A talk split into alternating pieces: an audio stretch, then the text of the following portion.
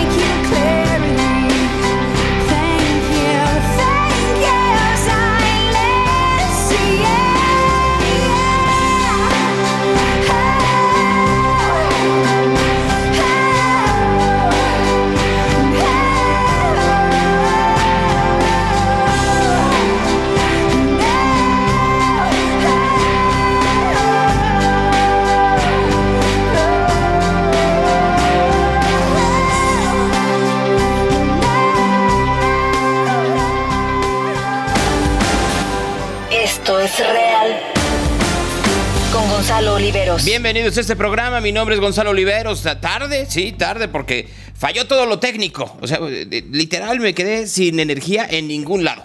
Ni en la consola, ni en la computadora, ni en el Instagram, en ningún lado. Y espero que estén escuchando. Un aplauso para quien eh, se esperó hasta este momento. Esperando que estén todos. Este, díganme si eh, se escuchan los aplausos. Así lo espero, ¿no? Y que estemos todos muy puestos en esta mañana. Vámonos rápido. El presidente está en. Es día de acción de gracias.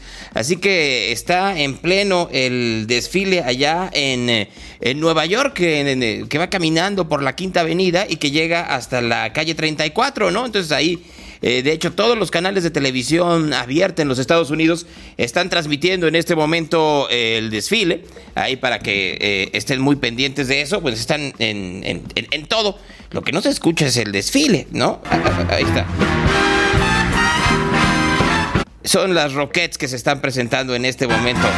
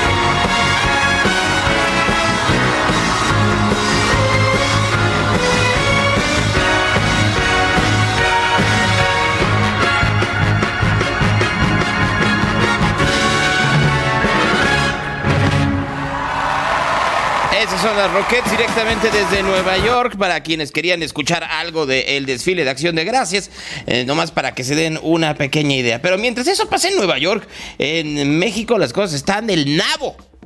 Así del nabo, mientras que la economía mexicana volvió a caer.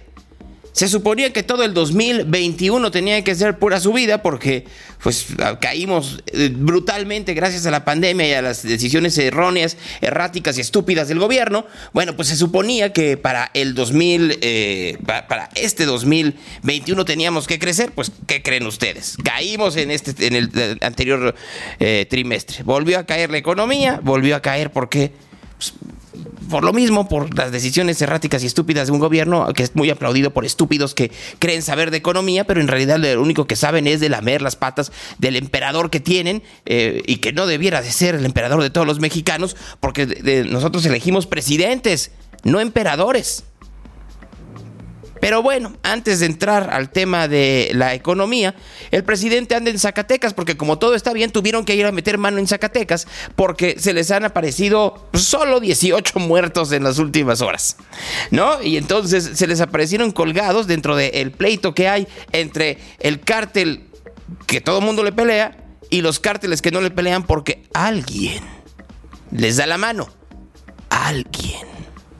Ustedes sabrán a qué me refiero, ¿no? Pero, pues ahí estuvo David Monreal, el hermano de Ricardo y el hermano del de el alcalde de Fresnillo, Zacatecas, que le está yendo de la fregada a Fresnillo, Zacatecas, pues di diciéndole al presidente, no nos deje, por favor, señor presidente.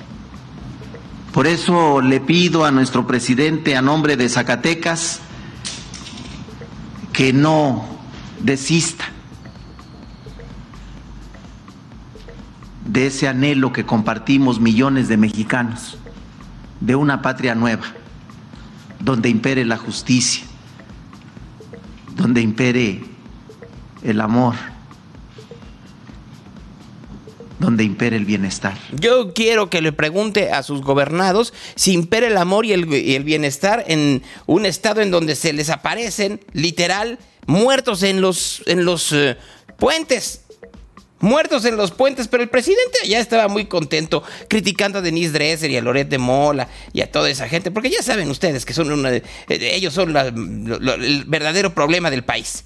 El problema en el país no es que haya eh, asesinatos, que esté mal la economía, no, ese no es el problema del país. El problema es, eh, como les vuelvo a decir, ay, qué frío, ¿verdad? Ay, qué frío, literal. Ay, qué frío qué frío. El problema del país es eh, Denis Dresser y Loret de Mola. Y si no me creen a mí, pues escuchen ustedes a Rosa Isela Rodríguez, que pues está muy puesta, ¿verdad? Opositoras al régimen dictatorial de Leónidas Trujillo en la República Dominicana, quienes fueron golpeadas brutalmente hasta su muerte en 1960, después de visitar a sus esposos presos por ser opositores al régimen. Fue el 17 de diciembre de 1999 cuando... En fin, el problema está en otras partes, ¿no? Como las hermanas Mirabal. En el día de hoy, que estamos en contra de la violencia de género, ¿no? Y el presidente dice, "Ah, pues bien, al final de cuentas el feminicidio está subiendo en todos lados, pues ¿por qué no voy a yo a subirme en el rollo? Pues porque es el presidente, señor. Pero bueno, como nadie le cuestiona, ahí con todo y su bufanda del doctor Chapatín, siempre. Porque durante mucho tiempo hemos dedicado nuestro trabajo a proteger, a defender a los humildes, a los desposeídos, a las mujeres, a las viudas, a los huérfanos. Tengo a lo largo de mi historia pública muchos testimonios de apoyo a mujeres. le ha ayudado a todo el mundo, menos cuando llegó al gobierno. Cuando llegó al gobierno quitó las eh, casas de refugio para mujeres maltratadas, quitó las guarderías para mujeres trabajadoras, quitó los apoyos para niños con cáncer.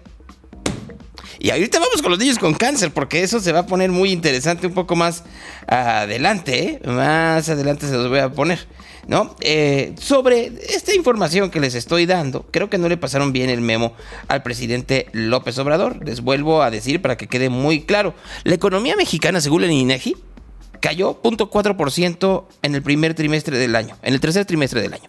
En este tercer trimestre cayó 0.4% cayó la- las actividades primarias 0.9%, es decir, la agricultura, la ganadería 0.9%. Las, eh, las terciarias, perdón. Las primarias 1.3, o sea, se, se sembró menos. Las secundarias se incrementó 0.3% y las terciarias cayeron 0.9%. Pero el presidente dice, no pasa nada. a crecer este año 6%. Y sí fue una V y hay varios indicadores. Yo creo que el mejor indicador es el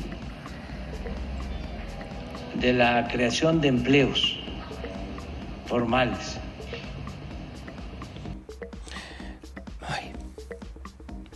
Cada vez que al presidente no le salen las cuentas o la realidad le da contra el gallito que tiene en la cabeza y le da un sopapo, siempre saca que tiene que sacar otros datos. O el índice de la felicidad o el índice de no sé qué. Ya va a querer hablar de los empleos. Claro que se van a crear empleos después de la enorme cantidad que se perdieron durante 2020. Pero eso no quiere decir que estemos bien. Miren, este marzo del 19, noviembre del 19, 20 millones 804. Aquí viene la pandemia, nos caemos. Aquí ya 20 millones, muy cercano, 768. Sí, pero muy probablemente no ganen lo mismo. Punto número uno. Punto número dos. Muchos de esos empleos tienen que ver con que fueron ajustados a partir de las empresas que estaban en outsourcing y que entonces ahora están afiliados al Seguro Social bajo ciertas características. Entonces, no nos mintamos, por favor. Queremos seguirnos mintiendo, vamos a la calle. Y vamos a la calle a ver si efectivamente con mil pesos nos alcanza para comprar la misma cantidad de eh, cuestiones para la casa que nos alcanzaba en 2018. La respuesta es no. La respuesta es no. Vamos a la calle y vamos a ver en Zacatecas. Vamos que el señor efectivamente ande por la calle sin guaruras. Vamos a ver si soporta estar en la calle en Zacatecas 72 horas. La respuesta es no. No más para que se den una pequeña idea. Eso sí, el presidente eh, dijo, es el momento de desquitarme de Denise Dresser. A propósito, este... eh, me encontré a Denise Dresser en el avión que iba yo a Nueva York a entrevistar a Los Ángeles Azules.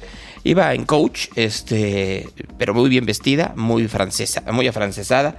Lo que sí les puedo decir es que eh, el, el presidente no le interesa dónde vaya Denise Dresser en un avión.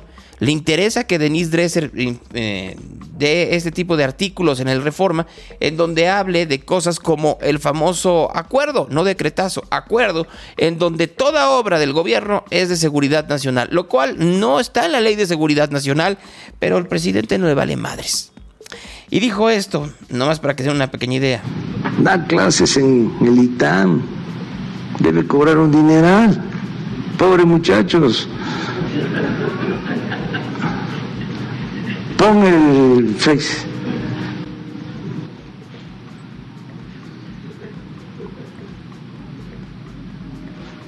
No es para tanto.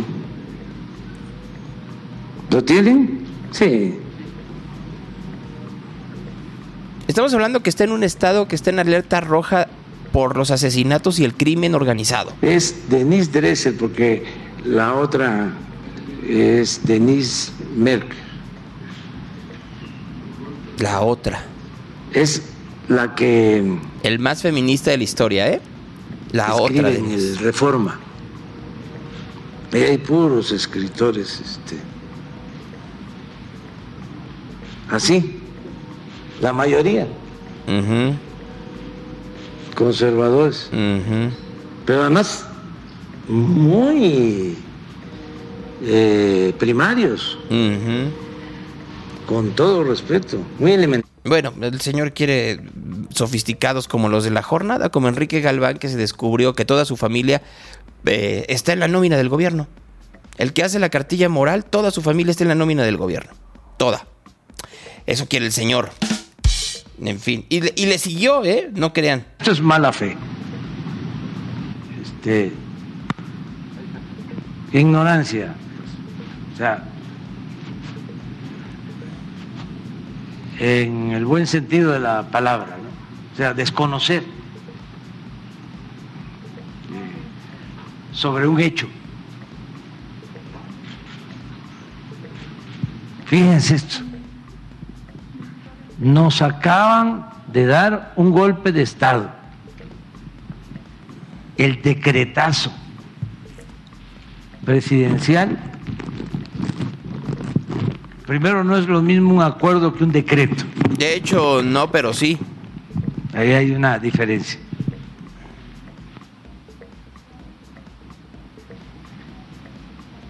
Pero veo que lo, Le vamos que- a que lo pedir aquí a revisó. este Adán que nos explique el alcance de un decreto y de un acuerdo. Y me encantaría que explicara cómo ese Pero acuerdo está es inconstitucional.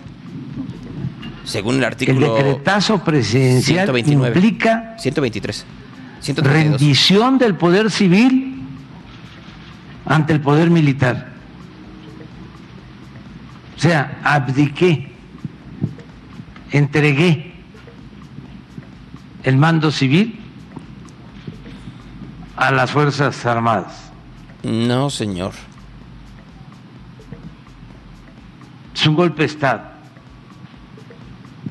para proteger o perpetuar su visión AMLO institucionaliza cogobierno.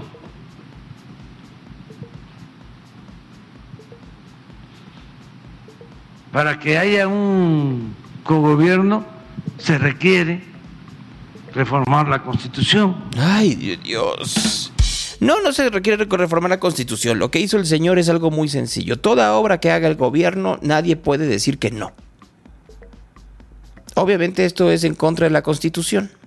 Dice, y él lo reconoció, lo estoy haciendo para que no se metan amparos y que no retrasen la construcción del tren Maya y de todo este tipo de cosas. Eso es lo que dice el presidente. Permítanme. Es que iba a enseñarles al gato Bonifacio, pero ya no quiso. Eh, lo, le dijo tal cual. Y no es el amparo un derecho de los ciudadanos. lo es. Pero para el presidente no lo es para sus obras. Obras, la gran mayoría, que están siendo hechas por el ejército. Y el dinero está yendo al ejército. Y por eso sale Luis Crescencio Sandoval a decir, por favor sigan apoyando la 4T. Todos. Sociedad civil y el ejército. No más para que se den una pequeña idea de por dónde andamos, ¿no? El presidente, como les digo, dice, estamos re bien económicamente hablando. Re bien. Pero los otros dos años de mayor inversión extranjera fueron el 19 y este.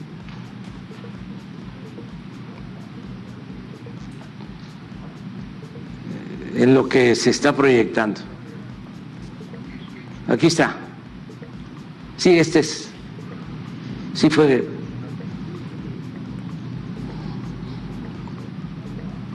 Es el 13. Pero miren, 19 inversión extranjera y lo que llevamos hasta ahora. O sea, va a ser récord. Entonces, por eso lo del crecimiento, pues todo esto lo tratamos con los empresarios y hablamos de todos los temas. Y yo tengo que Ah, aquí está el salario promedio. 13.140 pesos. Salario promedio mensual. La pregunta es, ¿y por qué no alcanza? Así, tal cual. ¿Y por qué no alcanza el dinero? No alcanza el dinero, la gente se queja, eh, no hay los suficientes insumos para llevar a la casa hay mucho dinero en circulante, pero no alcanza. ¿De quién es el error?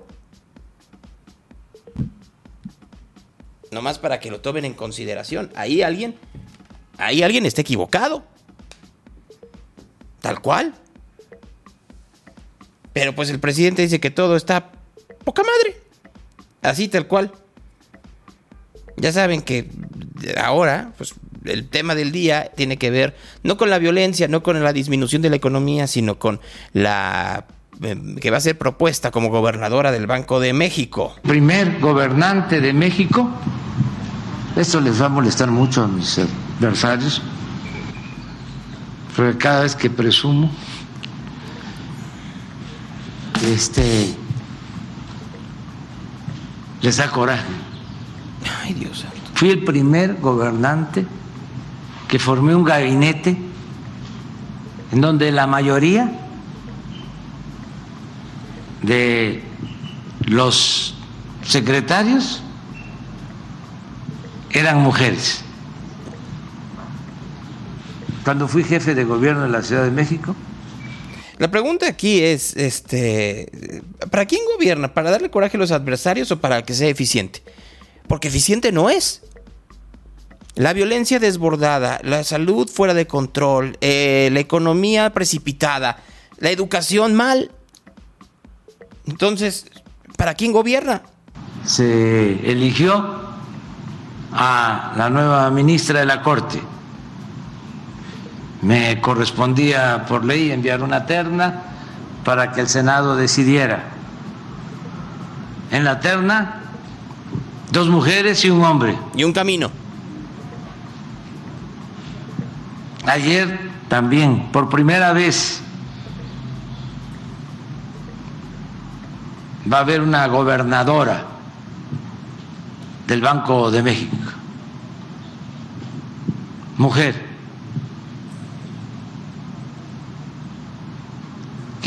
Ojalá y todos fueran mujeres o todos fueran hombres, pero que fueran eficientes. Y que no tuviéramos que estar escuchando todo el día al presidente López Obrador estar hablando de sus adversarios, sino de los verdaderos logros del gobierno. Hablando de Victoria eh, Rodríguez, pues ayer hicieron un video ella y el secretario de Hacienda, el señor Ramírez de la O. Lo que me llama la atención es que quien habló más fue Ramírez de la O, ¿no?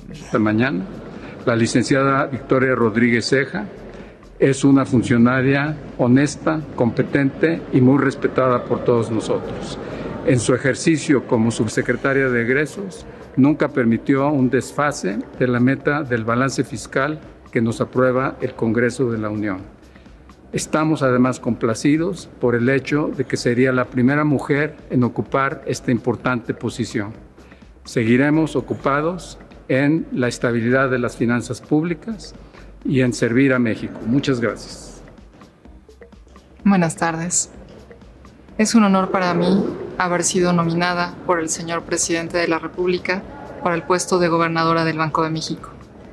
Cumpliré, en caso de ser ratificada por el Senado, con la función establecida en el marco normativo de esta institución. Mi compromiso es el combate a la inflación, no tocar las reservas internacionales y cumplir con la autonomía del Banco de México. Muchas gracias. ¿Se dieron cuenta cómo habló más el secretario que la nueva gobernadora? Curioso, ¿no? En un gabinete paritario, así dicen, en un gabinete paritario, aún en, en una cosa tan chiquita como su presentación en sociedad, entre comillas, pasan ese tipo de cosas. Y conste que no estoy poniendo lo de entre asteriscos, como dijo Ana Guevara, ¿no? Este, solo para tomarlo en consideración. Y Arturo Herrera, a propósito, para quien lo pregunta, pues se quedó sin chamba de nada. Va a tener que ser profesor por los próximos 10 años. ¿Por qué? Porque como de la ley que hay, este, literal, pasan ese tipo de situaciones. Eh, en donde no puede uno, después de ser secretario de Hacienda, hacer nada que tenga que ver con tu profesión. Nada. Por 10 años, el señor Herrera no va a poder ser nada. No puede trabajar en la iniciativa privada. Si el gobierno, ningún gobierno lo quiere, pues lo saca. Así como, ¿no? Nomás para tomarlo en consideración. Nomás para que lo, lo, vean. Les decía yo del presidente en Zacatecas. Ayer el, el hermano de Ricardo y David, el alcalde de Fresnillo, Saúl, pues dijo esto. Escrito al presidente y a ver cómo se lo hago llegar o a ver eh, en una vueltecita para este, que lo tenga. Y si no voy a mandar un personal propio hasta Palacio Nacional para que, porque a lo mejor hasta eso no le van a decir. Y yo sí le voy a decir lo que está pasando en Fresnillo. Pero mm, sí lo voy a hacer por escrito ya, por escrito la situación que está viviendo nuestro municipio. Ya lo había hecho anteriormente, señor presidente. Ya lo había hecho y le voy a reiterar y le voy a decir como lo dije en este y en este otro lado y en este y esperemos, incluso dándole cuenta de los ocho muertos, dándole cuenta de la situación que se está viviendo en Fresnillo. Por supuesto que sí. Soy el primero en no ocultar este tipo de informaciones. Pues sí, claro, pues cómo lo va a hacer, cómo vas a ocultar algo que está literal en la... Está en los puentes. En los puentes está. Se ven los muertos en los puentes. ¿Qué vas a ocultar? Que no lo quieran ver, pues es otra historia. El presidente habló esta mañana sobre las mujeres, como ya les había dicho. Entonces, vamos a seguir apoyando, protegiendo a las mujeres cuidándolas, enfrentando y combatiendo el feminicidio, toda la violencia en contra de las mujeres. Bueno, hay, hay, violencias que yo creo que el presidente se olvida que también se tienen que combatir, ¿no? Una de las violencias, por supuesto, tendría que ver con las mujeres que son engañadas, ¿no?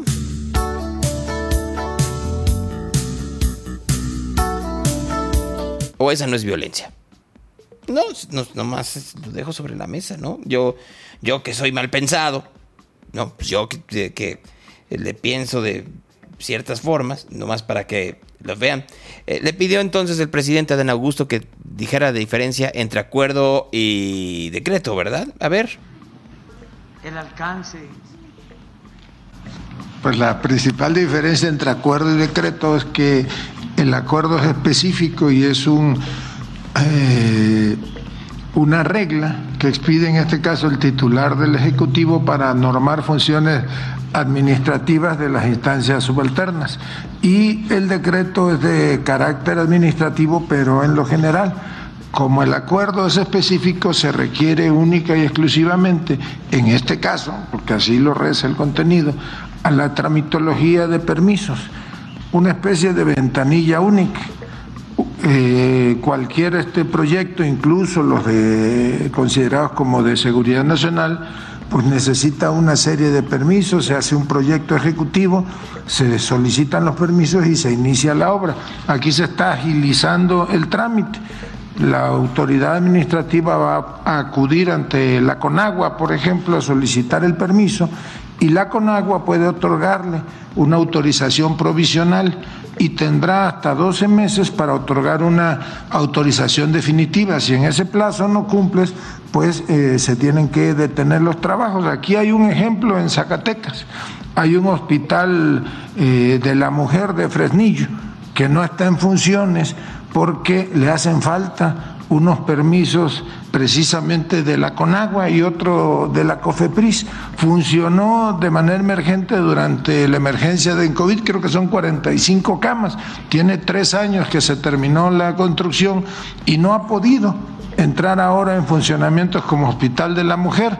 Ya con este acuerdo, ayer convinieron el gobernador Isoe que va a iniciar funciones antes de que termine el año, ya va a funcionar como Hospital de la Mujer y en tanto se siguen haciendo los trámites.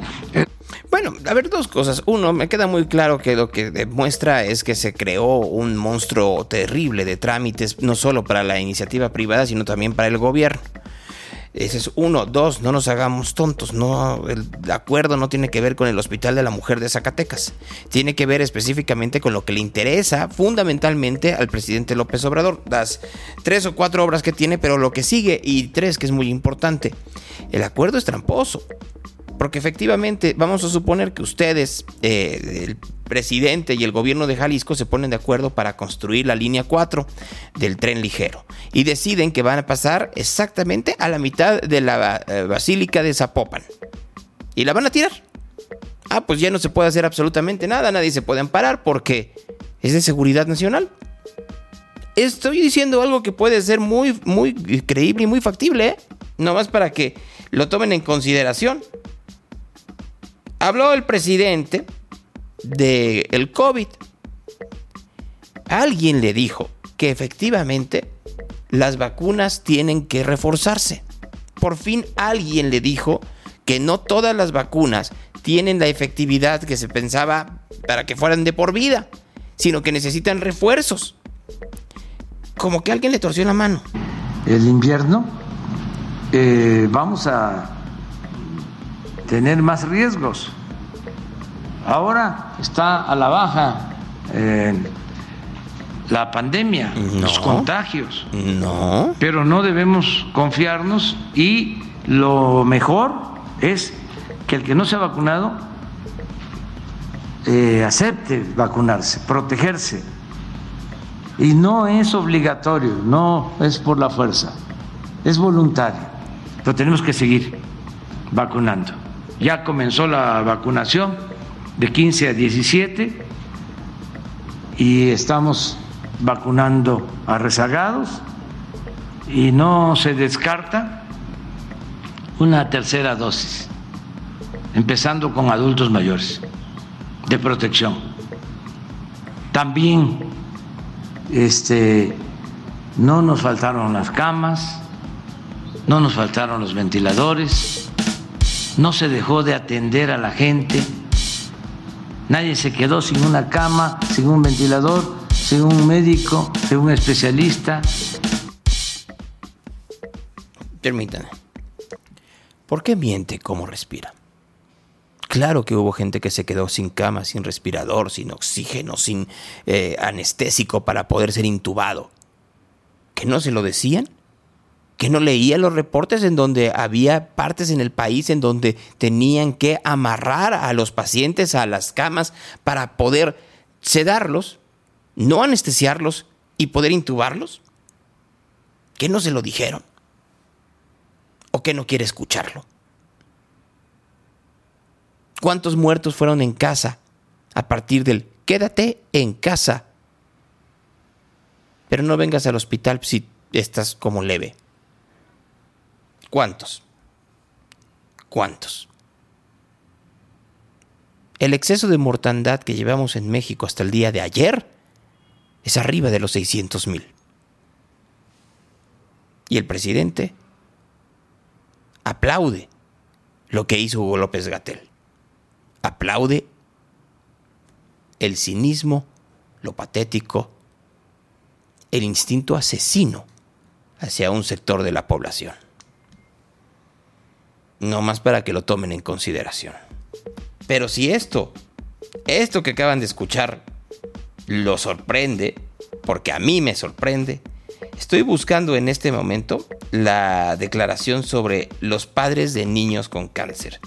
Esta mañana el presidente López Obrador, nomás para que lo tomen en consideración, eh, dijo literal lo siguiente, para que lo vean. Eh, eh, acusó que padres de niños con cáncer son financiados por sus opositores. Es para que volvamos atrás con el sistema de compra de medicamentos. Así, el presidente López Obrador dice que, eh, que el movimiento de niños, de padres de niños con cáncer que están pidiendo, que están pidiendo que se abastan los medicamentos, está financiado. Eso dice él. Plantel porque estoy sintiendo que siguen, siguen, siguen este, en campañas en contra nuestra. Eh, me da mucha tristeza porque eh, están apoyando a eh, mamás, papás que tienen niñas, niños con cáncer, pero eh, están manteniendo esas organizaciones para que nosotros eh, demos marcha atrás y volvamos al mismo sistema de compra de medicamentos a estos corruptos. Pues no, ya estamos este, comprando todos los medicamentos y no van a faltar medicamentos para niñas, niños con cáncer. Estamos trabajando en ese propósito.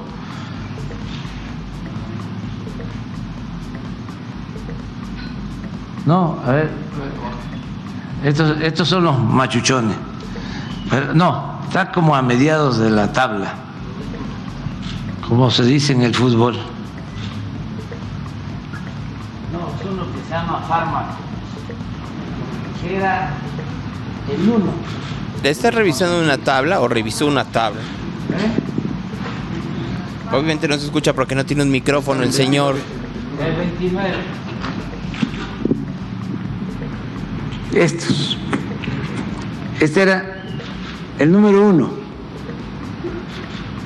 en ventas al gobierno. Pero fíjense, además de que era la empresa favorita, consentida, miren cuánto le condonaban de impuestos, nada más aquí, este es con Peña, aquí poco, con Calderón, sí, 50 nada más, pero aquí es con Peña. Eh, sacamos, ahí debe de estar. Este, el lunes vamos a tener una reunión, es cómo terminar de resolver el abasto, ese ya se logró, ya se compró la medicina, pero ahora es la distribución, porque resulta que se compró la medicina y se hizo contrato con algunas empresas distribuidoras y no sé si por ineficiencia o mala fe, no distribuyen los medicamentos. Esto es como una carrera de obstáculos, porque es mucha hambre al dinero. El dinero es para ellos, como decía Hidalgo, su Dios. Entonces, ahora vamos a que entre todos, así como se distribuían las vacunas, vamos a distribuir los medicamentos hasta los pueblos más apartados. Vamos. No van a faltar. Vamos. Me dejo de llamar Andrés Manuel. Todos, todos, todos. Vamos a entrar. ¿Cuántas veces ha dicho eso? Van a llegar hasta los pueblos más apartados los medicamentos. No lo hay en las grandes ciudades.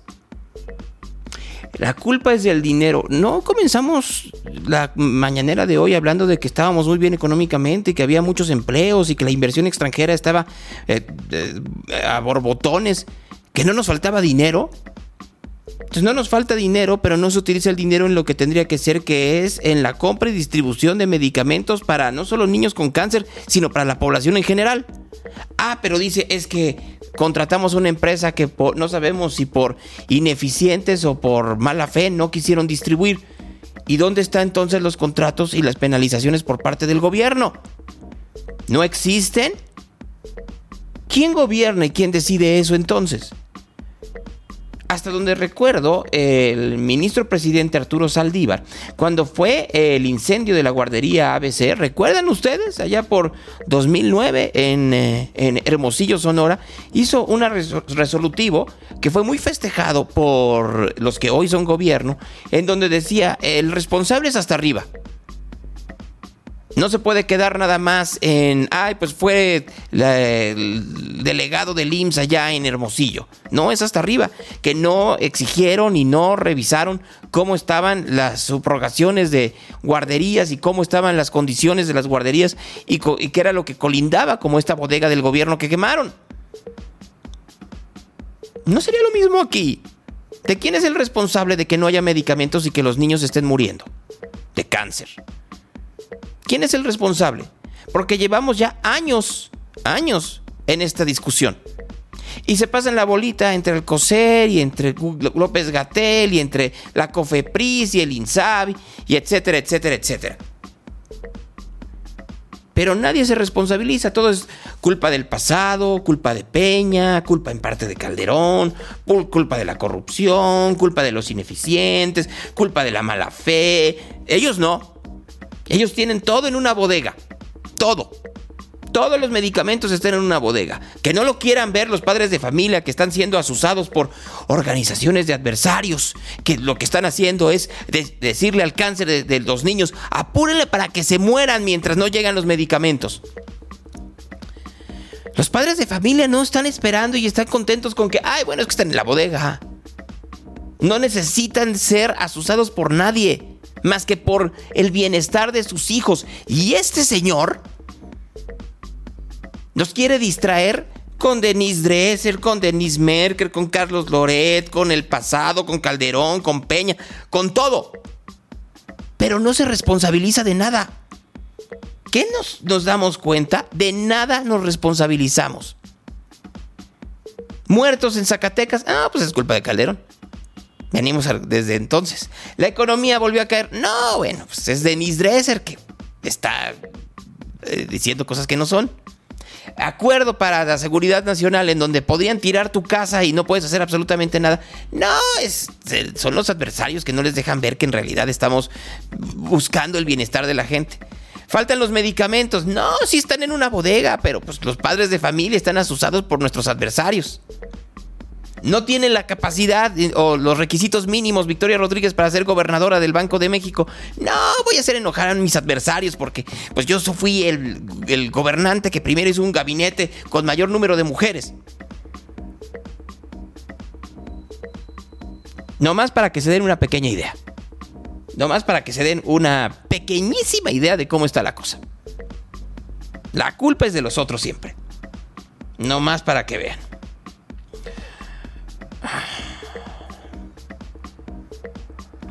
Para terminar, nomás para que vean, dice el presidente, a lo mejor lo que no les gusta es que sea una mujer la que la que sea la eh, gobernadora del Banco de México. En fin, el próximo eh, miércoles primero de diciembre a las 5 de la tarde habrá un nuevo informe del presidente López Obrador. Uy, lo espero con ansias. No tienen ni idea ustedes cuánto. Conversaciones. Voy a comunicarme rápidamente. Ya están con, eh, eh, entrando. Panteón Rococó está con nosotros, ¿no? Y me encantará platicar con ellos sobre este, este, pues, hay que decirlo, homenaje a, a aquellos que son parte fundamental de la cultura, de la cultura nacional. ¿Cómo están? Buen día. Hola, ¿cómo estás? Me da mucho gusto saludarlos. ¿Cómo están?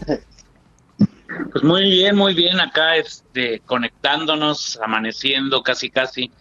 Sí, después de tres días de intensos ensayos, pues estamos aquí al pie del cañón, pues para, para hacer toda la labor de, de media que se tiene que hacer con este trabajo que mencionas. Es un homenaje, una ofrenda a los compositores y, este, y, e intérpretes que ya no están con nosotros. Me encantaría saber, por- para comenzar, eh, cómo, cómo hicieron la curaduría de las canciones, cómo escogieron cuáles y bajo qué condiciones las iban a interpretar.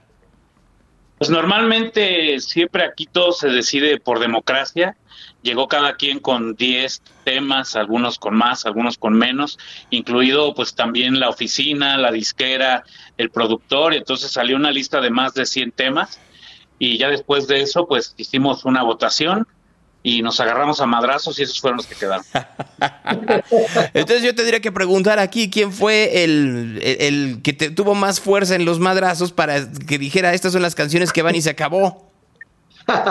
No, pues básicamente lo, lo que, como las escogimos, fueron que tenían que ser, haber sido cañonazos así tremendos que hayan marcado en un momento de nuestras vidas.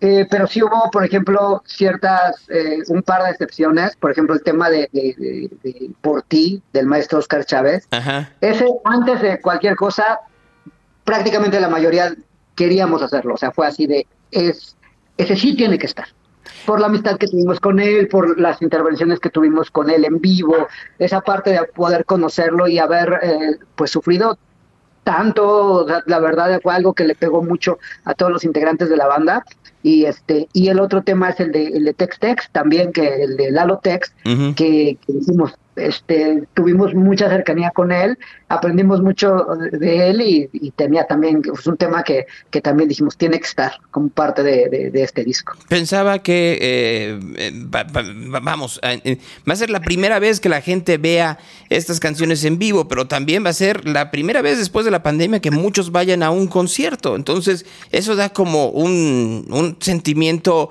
eh, pues un doble compromiso, me queda muy claro, pero al mismo tiempo la incertidumbre, la expectativa crece, ¿no? Así es, pues es, es histórico para la carrera de Panteón, obviamente, pero creemos que para, pues para el rock en español también, ¿no?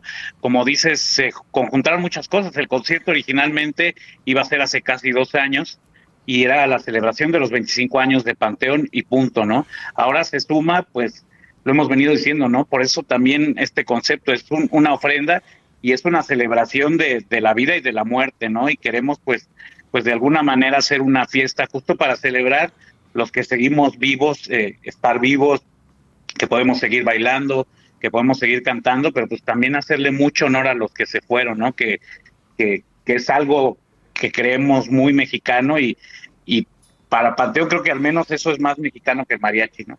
Eh, me imagino que te refieres a esta parte en donde tenemos una gran cercanía con la muerte, que jugamos un poco a esta historia en donde la, nos burlamos de ella, pero en realidad tenemos un gran respeto y a partir de ese respeto viene también eh, eh, el honrar a quienes ya no están, ¿no? En este, como bien lo dicen ustedes, en, estas, en este tipo de ofrenda.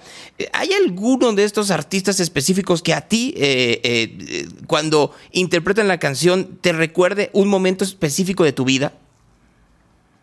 Pues, eh, híjole, yo creo que muchos, yo creo que la gran mayoría este, vivimos muchas cosas con estos temas. Yo creo que por eso nos enganchamos tanto. Yo puedo recordar que, por ejemplo, 25 Rosas era una canción que yo estando, eh, y éramos niños de primaria, y estaba en boga esa, esa canción, y los niños cantábamos la canción ¿no? Este, de, de, de 25 rosas y pues empezaba como ese, esa cuestión de que ya te llamaba la atención la compañerita y todo y pues así como que cantabas así como en voz alta pues para que la escuchara, ¿no? Ujú. Y si había como alguna cuestión con algún compañero que nos gustaba la misma, pues cada vez quién cantaba más fuerte o quién se, la, se la sabía mejor. Yo recuerdo mucho esa canción, en, eh, me recuerda la primaria, es, esa es de 25 rosas me recuerda esa parte de mi vida. No sé tú, Pat. Sí, no, pues, ¿quién no, quién no, se- no se ha enamorado aquí con estos autores, no? Eh, con Juan Gabriel en particular, con, con el maestro Armando Manzanero, que, híjole, pues eran, eran grandes compositores y grandes intérpretes, y pues de repente creo que es importante que, que, que se unan también las generaciones, ¿no? Es increíble, realmente increíble que hay gente que no conoce los autores de, de estos temas. Y bueno, esperamos también con esto, pues abrir una puerta para que la gente conozca más de, de su trabajo, ¿no? Es que también creo que hay, vamos, ustedes tienen una gran ventaja.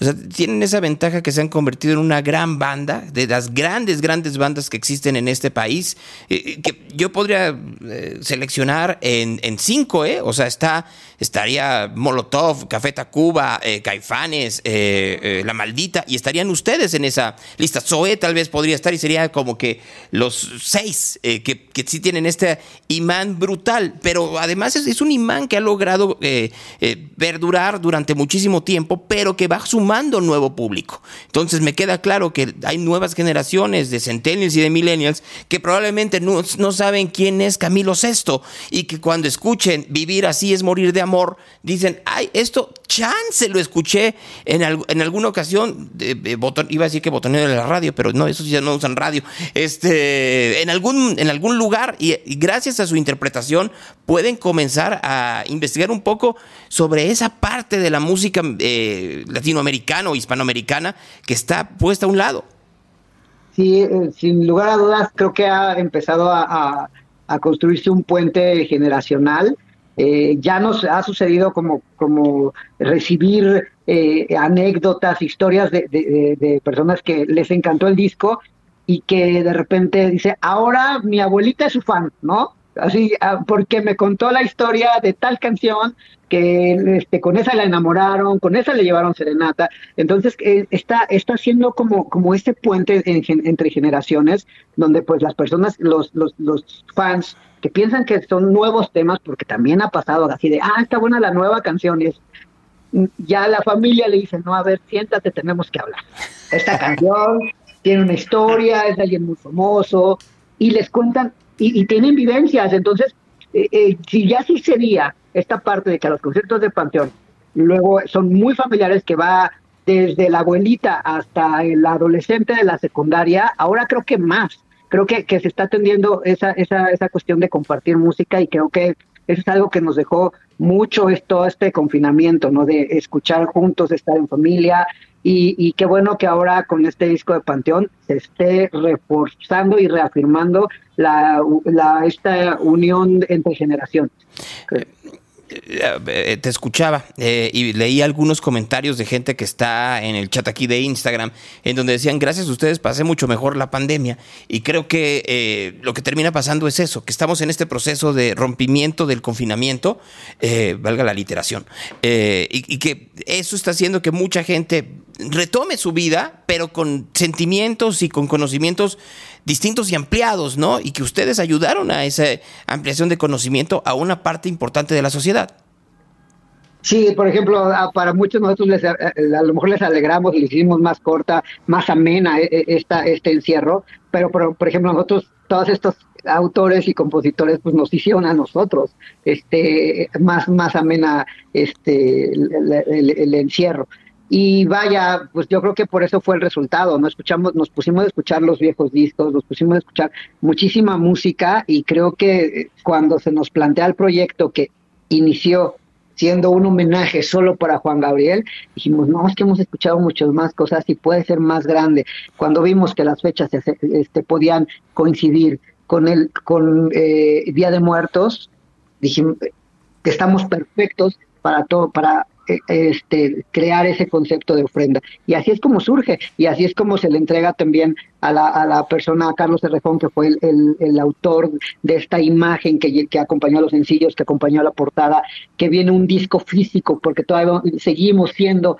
Eh, eh, fans de, esa cuestión de abrir el disco, de, de olerlo, de leerlo, de desdoblarlo, este, también se inundó de toda esta historia y, y creó un arte que estamos muy contentos con él, eh, donde la portada del disco pues habla de esta de esta leyenda purépecha de, de los muertos, donde, donde se, en una lancha se va a, a, la tierra de los muertos y las mariposas son esas almas de los que ya se nos fueron. Quedó todo muy, como que todo coincidió y creo que tristemente, pues si no hubiera sucedido este encierro y esta pandemia, a lo mejor no, el disco hubiera sido diferente. Eh, hay una serie de conciertos que van a realizar, van a ser distintos unos de otros, y me refiero a algo muy sencillo, el setlist, ¿no? O, van a tener eh, setlist diferenciados, van a ser iguales, y lo digo para, porque muchos ya dicen, a mí me toca tal, a mí me toca cual, y seguramente si saben que el setlist es distinto, va, va, va, va a haber golpes, yo lo creo cada, así. Cada, cada, cada momento es diferente de por sí, ¿no? Este, yo creo que aunque fuéramos a tocar exactamente lo mismo, con los mismos invitados, cada día se vibra distinto y, y, bueno, eso ya lo hace diferente, pero sí, evidentemente será un poco diferente cada uno del otro. Como dice Gorri, estamos ahora ensayando de verdad a marchas forzadas, tenemos este, varias semanas dándole durísimo y preparando todo lo que va a ser, porque no solo es el setlist, ¿no? Como te imaginarás, un lugar tan grande como el Foro Sol, eh, pues requiere mucho compromiso, ¿no? Escénico, musical, este, logístico de, de, todos tipos. Entonces, va a ser súper épico. Estamos muy orgullosos. Eh, creo que somos la primera banda en español, no solo mexicana, que va a ser Tres Foro Sol. Y, bueno, eso lo convierte en un compromiso también gigantesco. Y ya, pues estamos ya contando los segundos, la verdad, para, para llegar ahí. Y bueno, todavía está sold out el día 10, está sold out el día 11 y estamos este pues, esperando el del, del 12, sí. sí y, y, y, reafirmando esa parte, ¿eh? o sea, ya te lo comentas por las agendas de los invitados, hay quien va a estar un día, hay quien sí va a estar los tres, y hay este, unos que estamos en espera de que, de que nos confirmen. Sin lugar a dudas, el que vaya los tres días, porque si hay fans que van a ir los tres días, eh, que ya nos están retando de ver, sí, pues si todos estamos listos, a ver si ustedes aguantan, pues nosotros esperamos que, que, que la, la, gente de nosotros por nosotros no se preocupen, nosotros estamos tocando y sabemos que vamos a aguantar los tres conciertos. Este, pues ellos van a rayar porque van a ver tres conciertos totalmente diferentes y con sus detallitos en el set list, pero mucho también, mucho sí en los, en los invitados por, por las agendas. Es complicado luego este que, que un artista pues, de esa envergadura. Exactamente, para uh -huh. que esté de, de, a la altura del Foro Sol, pues pueda los tres días. Entonces, bueno, pues uh -huh. que, que ya nos contarán y nos comentarán el que vaya a los tres días cuál le gustó más. ¿Y qué sucede con los que no puedan ir y que están en otras partes del país, no? Como me, veo aquí que hay gente de Guadalajara, hay gente de Monterrey, hay gente... Vamos, vamos, vamos, vamos. O sea, tenemos de hecho muchas fechas pendientes en, en diferentes lugares que obviamente cuando, cuando la pandemia nos mandó a nuestras casas, eh, teníamos ya programados shows justo en Guadalajara, en Cabos, en diferentes lugares de la República. Y pues yo creo que los vamos a reponer ya para el 2022 porque pues en uh -huh. diciembre ya estamos este súper llenos con, con los Foros Sol, pero claro que queremos ir y no solo eso, también vamos a Estados Unidos, obviamente, vamos en, en a León eh, en enero, también, vamos a Anaheim, dos shows tenemos en este en enero también, tenemos, tenemos Colombia el año que entra, muy probablemente tenemos Ecuador, entonces estamos este pensando en hacer mucho. De hecho, eh, acá la banda tenía muchas ganas también de hacer cosas en Europa, pero no nos va a quedar, yo creo, la agenda el año que entra, ¿no? Este año vamos a cumplir en español, digamos. Pero sí, sí está, sí está, por lo que están diciendo, está muy, iba a decir pesado, pero no, porque creo que después de año y cacho de estar parados, pues me queda muy claro que está como que el motor quiere andar a todo por los próximos meses, ¿no? Sí, fíjate que, que ya se tenía pensado y, lo dijimos en una, se dijo en una conferencia de prensa, que después de la gira de 25 años, que no sabíamos cómo iba a terminar, nos íbamos a tomar un descanso. Y pues se pidió tan fuerte ese descanso que se paró el mundo. Entonces fue obligado y bueno, ahora pues la visión de todos es, es muy diferente. La visión, este, pues sigamos, ya nos adelantaron el descanso no por no por gusto sino por por este pues la cuestión de la emergencia mundial. Y, bueno vamos para adelante y no sabemos cuándo vaya a terminar esta gira de ofrenda cuándo vaya a, terminar eh, como este show de 25 años porque normalmente cuando montamos un show tan grande lo intentamos replicar en, en donde se pueda. Es difícil porque está pensado para un foro muy grande pero se trata de replicar el mismo show o el mismo set list, las mismas dinámicas. Entonces, pues vamos a ir por todo el mundo este, presentando lo que, lo, eh, adaptando lo que va, se va a presentar en el Foro Sol. Pero sin lugar a dudas, las tres fechas pues van a ser únicas, irrepetibles y creo que hasta el momento las más importantes en la carrera de Panteón Rococó. Eso, eso, eh, ¿no les da un poco de miedo? O sea, me quedé pensando, si, si alguien me dijera, es el show más importante de mi carrera, sí, me, emocionaría enormemente, pero al mismo tiempo decía, ay cabrón, o sea, si hay algo que, que puede tener, por, si no miedo, pues por lo menos una incertidumbre o ansiedad. Tenemos un gran respeto por el escenario, pero por eso lo preparamos mucho, ¿no? Y también es el show más importante de la carrera de Panteón hasta ese día, ¿no? Esperamos que después vengan shows todavía más importantes porque también la importancia de los shows pues tiene que ver con muchas cosas, ¿no? A veces con el aforo, con el, con, con el tamaño del venue, pero para nosotros ha habido fechas muy importantes, por ejemplo, cuando tocamos en Polo, en, en las comunidades autónomas en Chiapas, es un show yo creo medular para la banda y de los más importantes para la carrera de Panteón y sabemos que vienen muchos más así, ¿no?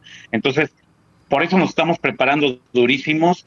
Este es como, como, como llegar al final cuando te preparas para una competencia deportiva muy grande. Ese día, este, el día 12, cuando terminemos, acabó ese ciclo y seguimos eh, pues pensando ya en León, que va a ser igual muy importante, porque si creo que algo respetamos nosotros es el escenario y el hecho de estar en, en la Feria de León no lo hace más menos importante para nosotros. Entonces, pues vamos para adelante. Con nervios sí, pero preparándonos muy bien para entregar lo que hace Panteón mejor, que creo que son los shows en vivo. Pues yo, yo les agradezco que hayan estado esta mañana y, les agradezco además esta modestia, esta humildad, esa sencillez en donde el escenario que sea es gran escenario, ¿no? Y creo que eso es lo que hace que ustedes tengan una conexión tan fuerte, tan, tan cercana, tan cálida con, con sus eh, seguidores, con sus fans en todas partes del mundo, ¿no? Entonces, eh, yo ya veo, eh, aquí dice que, que, alguien nos vio en Copilco, este, que cuando en el Auditorio Nacional, este, pues por lo pronto están en el Foro Sol, ¿no? Que son como 10 auditorios nacionales de sopetón, ¿no? Y aquí se van a echar tres este, Foro Sol, entonces imagínense, son 30 auditorios nacional, ¿no? O sea que... Ah, como Luis Miguel. estaba pensando en eso, exactamente. sí, por, a ver, a Luis Miguel decían 20 auditorios nacionales. No, pues aquí Panteón con 3 lo, le, saca por 10, nada más en cantidad de gente. Pero, pero me queda muy claro que más allá de sacar eh, en cuanto a la gente, que pueden ser uno, pueden ser 300 mil, eh, es esa parte en donde no importa la cantidad, sino la comunicación, la simbiosis que hay entre lo que ustedes están presentando en el escenario y lo que la gente está sintiendo viéndolos. Sí, sin lugar a dudas, siempre hemos dicho que la parte más importante siempre será, siempre va a ser el público y nos encanta y adoramos cuando la gente al terminar el show, el comentario es viste a la gente, o sea, notan que nosotros pasamos como, como a un plano secundario, ¿no? Y, y y cuando la gente está impresionada de lo, de lo que ellos mismos provocaron y o cómo interactuaron, para nosotros es como labor, misión cumplida. Eso, eso, ese tipo de momentos que, que puede tener la gente para, para siempre, este, es lo más importante para nosotros. Y creo que en los tres foros Sol va a ser algo que se, se van a llevar hasta el último día de su vida porque es un momento histórico, no nada más para Panteón, sino yo creo que lo necesitamos, los fans de Panteón lo necesitan, la Ciudad de México lo necesita y sin lugar a dudas, pues vamos a hacer historia, ya hicimos historia con estos tres Foro Sol, veamos este qué sigue, porque pues a lo mejor nos aventamos pues, no sabemos cómo esté ocupado el, este- el Estadio Azteca ahora para, para próximas fechas, pero pues, esperemos que esté disponible. Podría ser, podría ser, ¿no? Eh, no, no, no sería mala idea. Me queda claro que tienes razón en algo. Sí, es un gran momento para la ciudad ver estos, diez, eh, estos tres foros sols, ¿no? 10, 11 y 12, ver que van a estar ustedes. Es un gran momento también para, pa- pa- para ver qué es lo que sucede con la sociedad entera a partir de esta salida poco a poco de un confinamiento que ha causado grandes estragos, lo decían ustedes, en, en- en- cuanto a seres queridos, pero también en cuanto a cuestión económica, social, cultural, etcétera, etcétera. Ver que ustedes están eh, siendo de los primeros que dicen vamos hacia adelante, reconforta. Y por eso yo les agradezco enormemente el haber platicado conmigo los últimos minutos. Muchísimas gracias, pues un saludo a toda la gente que está ahí conectada, un abrazo, gracias por, por escucharnos y nos vemos en el Foro Sol. Todavía boletos para el día domingo, entonces acompáñanos y va, va a ser único y quién sabe si se vuelva a repetir el Forzo. Bueno, pero- populares. Al contrario, yo, yo solo les digo algo, no se va a repetir lo que va a pasar ahí 10, 11 y 12, porque como bien lo dicen ustedes, siempre cambia, entonces más vale ir. Entonces, espero estar por ahí, se, se los digo de corazón. Por favor, eh, te esperamos por allá. Cuídense Muchísimas mucho. gracias, buenos días, hasta luego. Hasta luego, que estén muy bien, es Panteón Rococó, aquí con nosotros en Real. Reporte de tráfico. A ver, Marco Vinicio, voy rápidamente con Marco para eh, este, ver que, cuál es el reporte de tráfico antes de irme ya y que ya, ya- alguien dígame, ¿Yair ya dio este visos de vida o todavía no? O sea, no sé si, si va a ser programa hoy o no, pero de todas maneras me quiero apurar. Ayer eh, se cumplieron 10 años de, el, eh, de, de- de una camioneta. Ay, Alfonso. ¿Cómo estás, Marco? Bien, gracias Gonzalo. ¿Y tú? Me quedé pensando ahorita viendo lo que decía Alfonso. Si vamos a estar diciendo los 10 años de no sé qué. A ver, yo te lo pongo al revés. ¿Qué tanto se ha mejorado la seguridad en Jalisco a nivel estatal y a nivel federal a partir de ese acontecimiento? Y lo que vamos a ver es que tristemente poco. Y poco a partir, lo vuelvo a decir, de esta extraña lucha entre cárteles en donde pareciera que alguien favorece a uno. Definitivamente. Y aquella triste nota la escuché contigo, justamente. Fíjate, uh, ya estábamos al aire en Cudeta, ¿no? Así es. Ahora están Sergio y Lupita en esa estación de radio. Un saludo a Sergio Sarmiento. Eh, es un gran tipo, gran, gran tipo, Sergio Sarmiento. Este, eh, no alguien preguntaba que en dónde estoy en FM. No, estoy aquí y estoy muy contento. Estoy en una estación cuyo dueño es un gato que en este momento está puesto aquí, lo pueden ver. Ahí está el gato, Ah, bueno. revisando que todo esté bien. Ajá, sí, controlando todo. controlando todo. Eh, Para que vean, al ojo del amo, este sí es un directivo que escucha sus estaciones, ¿no? No como otros que conozco, que nada más escuchan cuando se creen este, violentados en su integridad, ¿no? Cobardes. Este, no nos sigue Trends Belén hablando de. hablando de gatos, este. eh, y, y otro tipo de situaciones. Marco, el tráfico. Claro que sí, Gonzalo, para ti todos comentarles que en López Mateos y Bolívar Palomar una camioneta volcada para que lo tomen en cuenta. No está causando tráfico, pero no faltan los millones que se detienen ahí a, a ver qué pasa, entonces tómenlo en cuenta. En carretera Chapala y Lázaro Cárdenas, justamente ahorita, en la, digamos, en la subida, para que la gente pueda ingresar a Lázaro Cárdenas, están ahorita ya moviendo una camioneta que se volcó más temprano. Hay muchísimo tráfico prácticamente hasta el Parque Montenegro. En Malecón y María Reyes, una persona fue atropellada al oriente de la ciudad. En San Miguel y San Agustín, en las juntas Tlaquepaque, otro percance, igual que en Avenida del Mercado y Granadilla, en Avenida Universidad y Juan Palomar y Arias. Además, también comentarles que en Avenida Historiadores y Ciprineo Ocampos, un motociclista resultó lesionado. En Avenida Aviación y Ocampo, otra, otra persona lesionada también, un motociclista. En 5 de febrero y Analco, un eh, taxi chocó contra una jardinera. El problema es que está causando bastante tráfico porque el taxi fue abandonado. En Avenida Plutarco Elías, calles y haciendas en Zontla, en Colonia Oblatos, otro percance, igual que en Avenida Vallarta Chapultepec, en Avenida Rosario Castellanos e Isla Cozumel, en Jardines de la Cruz, en Avenida eh, Colina Central y Nuevo Ventura, otra volcadura, esto en Tonalá, además en el camino Tonalá y autopista Zapotlanejo, en Calzada Olímpica, eh, José María Puga, Enrique Díaz de León y Francisco Zarco, y en Enrique Díaz de León, también más adelante, otro percance a la altura de eh, Montenegro, para que lo tomen en cuenta. Además, en Calzada Revolución y Rafael Delgado, otro percance, y eh, para que, o sea, muchos esta mañana, Gonzalo. Y semáforos que no funcionan, bueno, Hidalgo y Federalismo pésimamente sincronizados, hay una fila por federalismo desde La Paz prácticamente hasta Hidalgo, y de Juan Álvarez hasta Hidalgo, hasta este cruce, tómenlo en cuenta. Juan Gil Preciado de Aviación a Periférico, igual más sincronizados semáforos, no funcionan en prolongación eh, eh, en Calzada Independencia, prolongación González Gallo, Avenida Alemania y 8 de Julio, y Enrique de León y Montenegro, eh, nuevamente no están funcionando los semáforos. Y vialidades ya complicadas de circulación,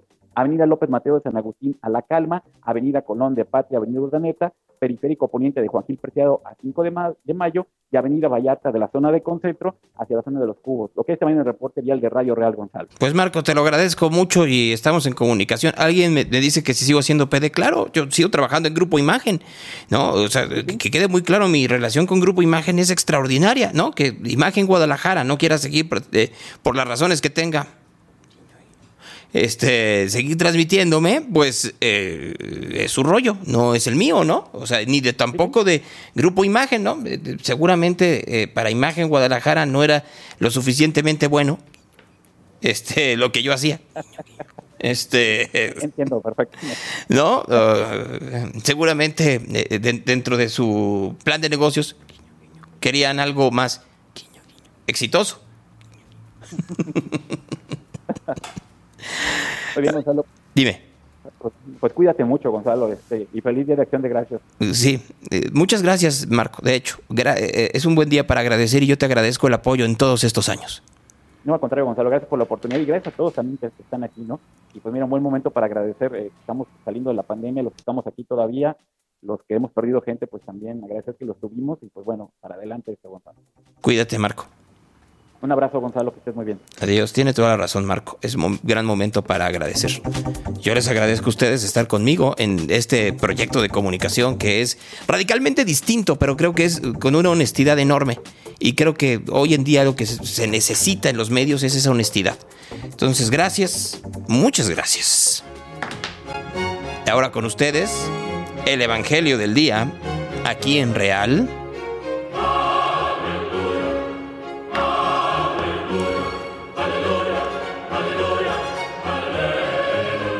Aquel tiempo Jesús dijo a sus discípulos, Cuando veis a Jerusalén cercada por ejércitos, sabed entonces que se acerca su desolación.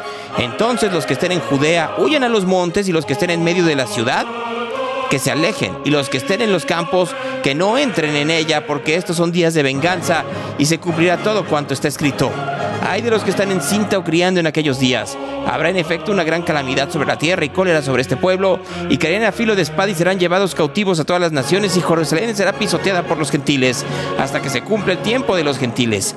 Habrá señales en el sol y en la luna y en las estrellas y en la tierra, angustia de las gentes, perplejas por el estruendo del mar y las olas, muriéndose los hombres de terror y de ansiedad por las cosas que vendrán sobre el mundo, y porque las fuerzas de los cielos serán sacudidas, y entonces verán venir al Hijo del Hombre con una nube de gran poder y gloria. Cuando empiezan a suceder estas cosas, cobrad ánimo y levantad la cabeza, porque se acerca vuestra liberación. Esa es palabra de Dios.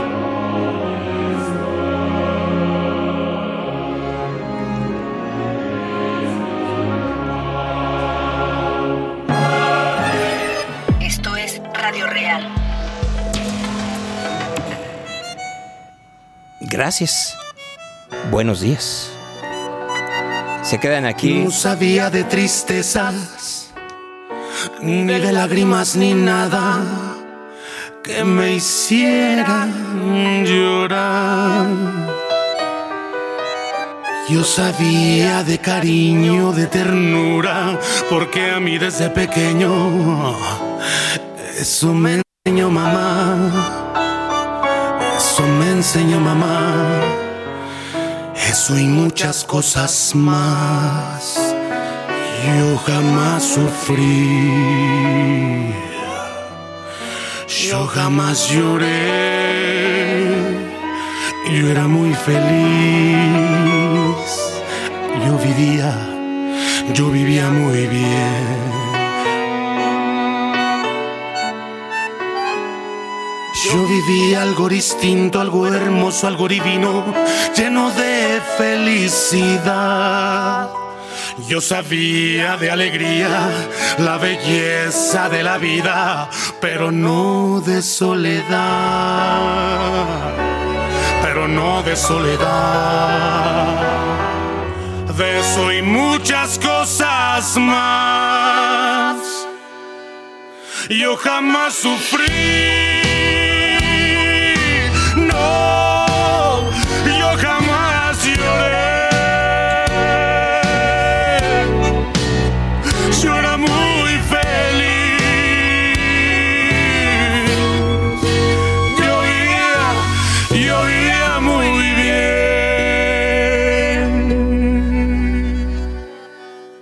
Hasta que te conocí.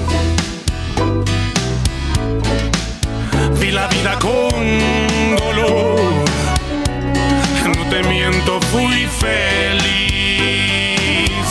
Aunque con muy poco amor.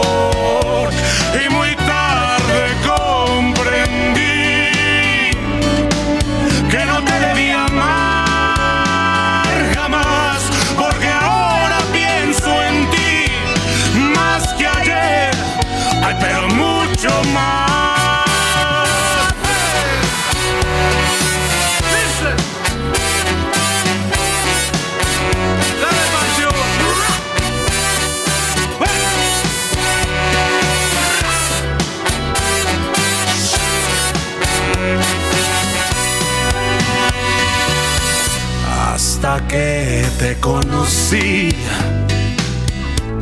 comencé a vivir la vida con dolor.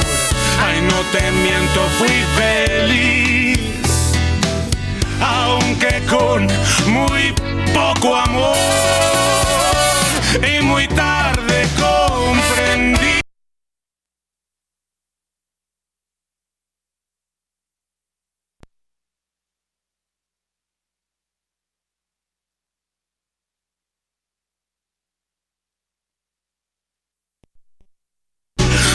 mucho, mucho más que ayer. Pero mucho más. Ey, Yo jamás sufrí. Pero desgraciadamente era una noche como esta. Cuando te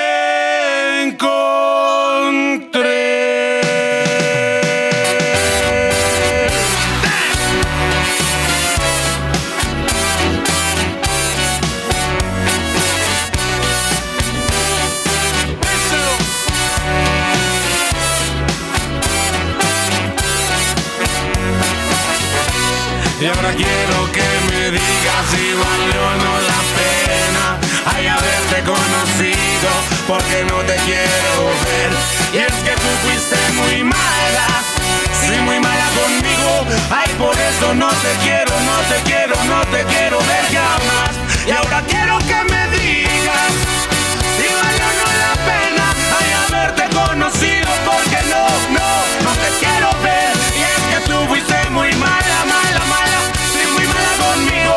Ay, por eso no te quiero, no te quiero ver jamás Y ahora quiero que me digas, que me digas si valió o no valió no la pena haberte conocido porque no, no te quiero ver Y es que tú fuiste muy mala Sí, muy mala conmigo Ay, por eso no te quiero, no te quiero ver jamás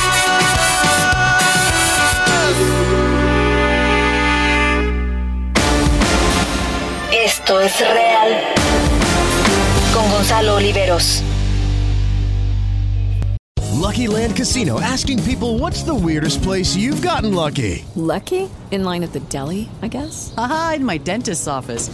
More than once, actually. Do I have to say? Yes, you do. In the car before my kids' PTA meeting. Really? Yes. Excuse me, what's the weirdest place you've gotten lucky? I never win and tell. Well, there you have it. You can get lucky anywhere playing at LuckyLandSlots.com. Play for free right now. Are you feeling lucky? No purchase necessary. Void where prohibited by law. 18 plus. Terms and conditions apply. See website for details.